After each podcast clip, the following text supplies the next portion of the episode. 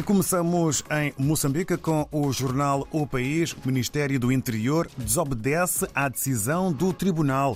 É o título com maior dimensão. O Ministério do Interior desobedece à decisão do Tribunal referente ao abandono do espaço de uma família na província de Maputo.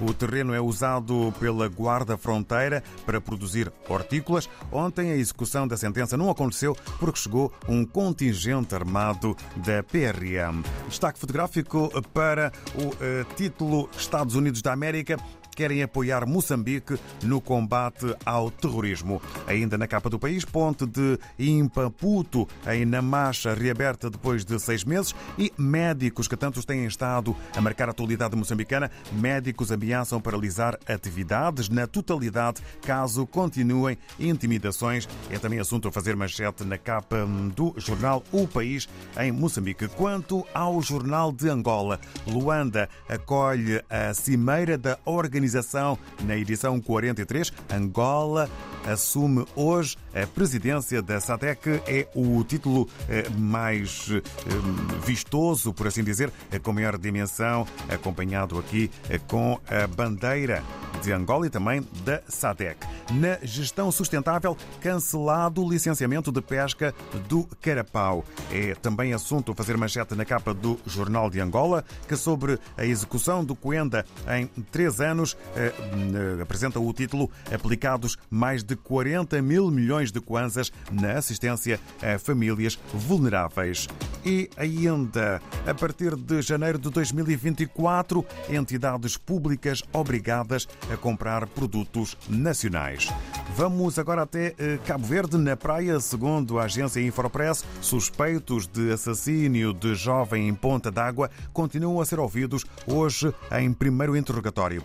E sobre migrantes clandestinos, autoridades senegalesas em contacto com Cabo Verde para repatriamento o mais rapidamente possível.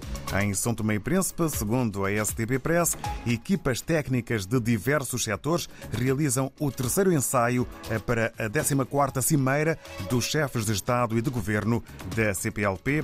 É título que eh, avança a STP Press em São Tomé e Príncipe. No Brasil, a Folha de São Paulo tem fotografia grande sobre a festa da Boa Morte que celebra tradição secular de mulheres negras na Bahia. Letras garrafais para outra atualidade, arcabouço criará impasse de 6 bilhões de reais com a saúde neste ano. Nova, nova regra obrigará o governo a retornar, a retomar mínimo de gastos conforme a arrecadação, escreve este uh, matutino brasileiro. Sobre o apagão, uh, que ontem foi notícia, há um novo título: Apagão começou em linha da Eletrobras, afirma ministro. Ainda uma fotografia uh, com uma mão que exibe um cartaz que diz Livros Sim. Cartaz exibido em protesto de docentes da rede estadual paulista em frente à Secretaria da Educação no centro, também aqui na capa da Folha de São Paulo. E do Brasil, saímos em direção à Guiné-Bissau. Ora, daqui a pouco é o Filomeno Sambu, eh, que está na redação eh, do Democrata. Publicação que podemos ler agora com eh, novos títulos. Bom dia. Ora, viva muito bom dia, ouvintes da RDP África. Sejam bem-vindos a mais uma edição da revista de imprensa do jornal Democrata da Guiné-Bissau. Na edição desta semana, 17 de agosto de 2023, o Democrata destacou na sua capa principal como manchete a composição do novo elenco governamental liderado por Geraldo João Martins.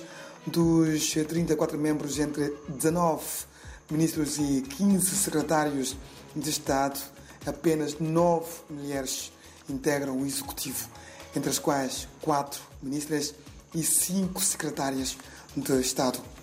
Outras notícias que fazem manchete no jornal O Democrata têm a ver com a opinião do analista político guineense Augusto Nassambé sobre o novo governo da Guiné-Bissau, a decisão do novo secretário de Estado da Comunicação Social que ordena a reabertura da Rádio Capital FM e a empresa de telecomunicações sul-africana MTN que anuncia ao governo da Guiné-Bissau que pretende deixar o país.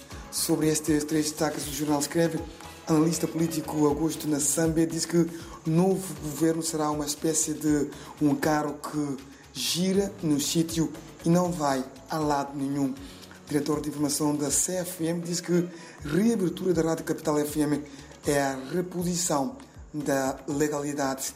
A empresa de telecomunicações MTN pretende deixar a Guiné-Bissau. É tudo, muito obrigado a todos os ouvintes da RDP África. O próximo encontro está marcado para daqui a uma semana. Bom dia e até para a semana.